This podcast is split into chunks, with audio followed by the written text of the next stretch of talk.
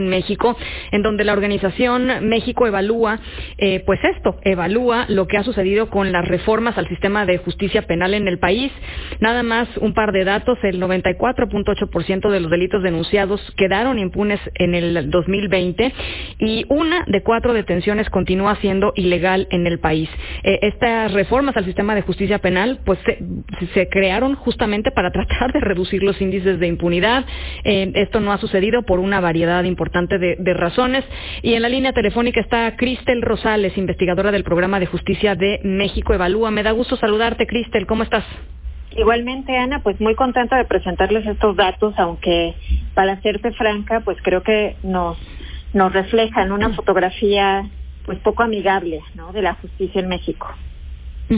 ¿Por dónde le quieres eh, entrar, que, Cristel? O sea, eh, el tema, evidentemente, de, los datos que ahí están, ¿no? Las evaluaciones que ahí están. Y por otro lado, también hay que hablar sobre lo que ha estado fallando, que es un poco, pues, la explicación de estos datos, ¿no? Sí, pues mira, quisiera eh, platicarte a ti y a toda la audiencia pues en primer lugar que los datos que presentamos hace una semana y que los hemos venido publicando año con año desde hace ocho años, como ya bien decías, son perfectamente consistentes con, lo, con los que recién ayer publicó esta organización, el World Justice Project, donde identifica que México eh, reduce su nivel de Estado de Derecho y especialmente en el tema de la justicia penal es una de las de los elementos donde vemos pues más retrocesos, ¿no? Eh, ¿qué, ¿Qué es lo que nosotros estamos observando en nuestro estudio? Pues como ya bien decías, estamos encontrando un sistema de justicia penal que no es capaz de dar respuesta a los delitos que están ocurriendo, ¿no? Y que justo creo que están a la vista de todos que el país está pasando pues por una crisis, ¿no? De, distintos tipos de violencia y con mayor razón tendríamos que lograr que este sistema de manera integral nos pueda dar respuesta. ¿Qué es lo que nosotros observamos? Pues que prácticamente, como ya bien comentabas, 94.8% de los casos que sí llegaron a las autoridades, que sí fueron denunciados, de los que sí se inició alguna investigación, no fueron resueltos. ¿no? Aquí, ¿cuál es el principal problema que vemos, nuestra principal preocupación? Que muchos de esos casos pueden implicar delitos de alto impacto para la sociedad, como casos de feminicidios o de desaparición, y que cualquiera de nosotros esperaría que las propias autoridades lo tomen como prioridad y puedan justo darnos una respuesta. Para nosotros esto tiene una causa principal y es la falta de voluntad por parte de los distintos gobiernos de asumir eh, con un compromiso eh, real el tema de la justicia penal, ¿no? Esto no se resuelve de manera inercial, ¿no? Es, es una situación que hemos venido observando año con año y que lo que eh, pues está implicando es no solo esta incapacidad del Estado para proveernos justicia, sino uno de los elementos que este año quisimos poner el énfasis tiene que ver con la protección de nuestros derechos. ¿no? Eh, ya, ya justo apuntabas uno de los datos. Si nosotros somos eh, acusados de un delito, en realidad lo que estamos observando es que no necesariamente vamos a contar con un defensor público que nos pueda representar.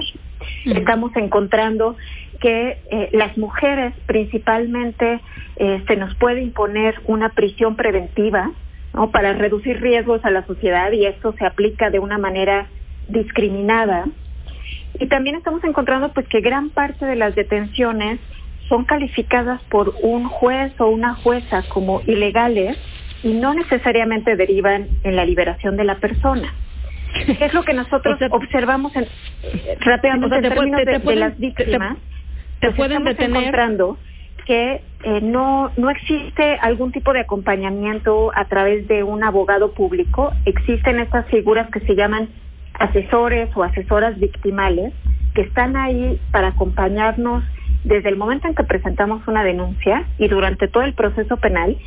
Y lo cierto es que están no solo rebasados, sino que prácticamente no están logrando responder y acompañar a las víctimas como se merecen.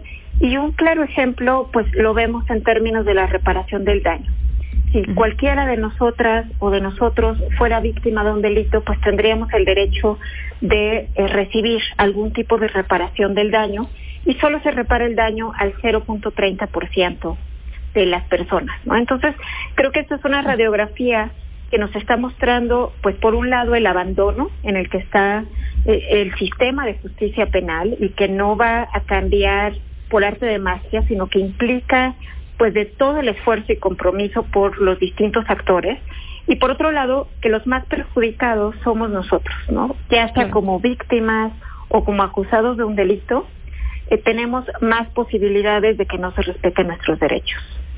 Ahora, sí, sí ha sucedido en, desde que se desde que se aprobaron estas reformas eh, de, justicia penal que eh, se han incrementado los presupuestos para tratar de hacer esta conversión. Sin embargo, son presupuestos que no claramente no han tenido el impacto que, que se esperaba y quizás son presupuestos mucho más este, mucho más inferiores de lo que tendrían que haber sido para que efectivamente pudieran hacer una diferencia, ¿no? Y eso es parte del tema de la de la voluntad política. Sí, e, ese es uno de los temas importantes, que, en todo pasa también por el presupuesto, ¿no? Lo, lo que vemos en muchas instancias, defensorías públicas y comisiones de víctimas, que en realidad se truenan los dedos año con año solo para cubrir la nómina. Ya no digas para recibir capacitación, para mejorar su infraestructura o para darles como algún otro tipo de apoyo.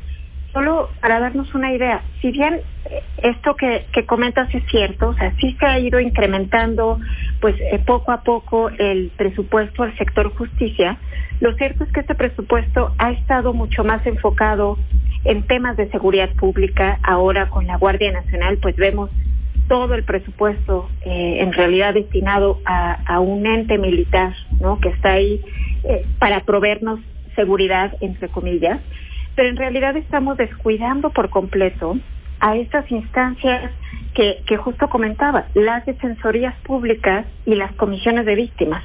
Solo para darnos una idea, una defensoría pública recibe en promedio 8 centavos por cada peso que recibe la fiscalía, mientras que una comisión de víctimas todavía se encuentra en una posición de mayor desventaja porque recibe 32 centavos por cada peso que recibió la defensoría. Esto sencillamente nos habla pues de una simetría, de una desigualdad y este es uno de los temas, pero otro tema también sumamente importante tiene que ver con la falta de coordinación. ¿sí? No, no podemos resolver problemas tan complejos de criminalidad si cada institución va por su lado.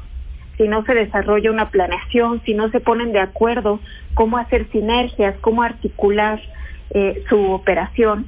Y esto es prácticamente algo que estamos viendo y que sobre, sobre todo eh, sí queremos apuntar que lo vemos en el ámbito federal. En el ámbito federal, hay que decirlo, vemos un claro retroceso en términos de la instancia de coordinación que tiene las facultades para hacer esta tarea, para definir una política criminal en el país, para destinar los recursos a las instancias donde se, donde se requieren esos recursos y lo cierto es que no está haciendo esa tarea.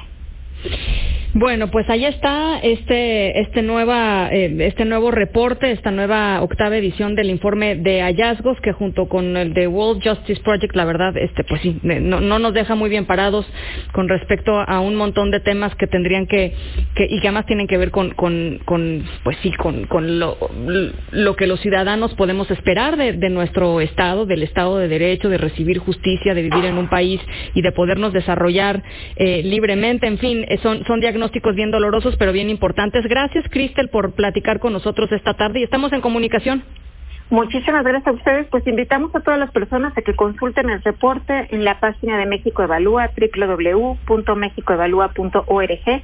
Estamos a la orden para atender sus consultas y pues esperamos que este tipo de elementos apoyen la toma de decisiones y apoyen a que los distintos gobiernos asuman este compromiso. Completamente de acuerdo. Gracias, Cristel. Lindo fin de semana. Igualmente, gracias. Gracias, las seis con treinta y siete.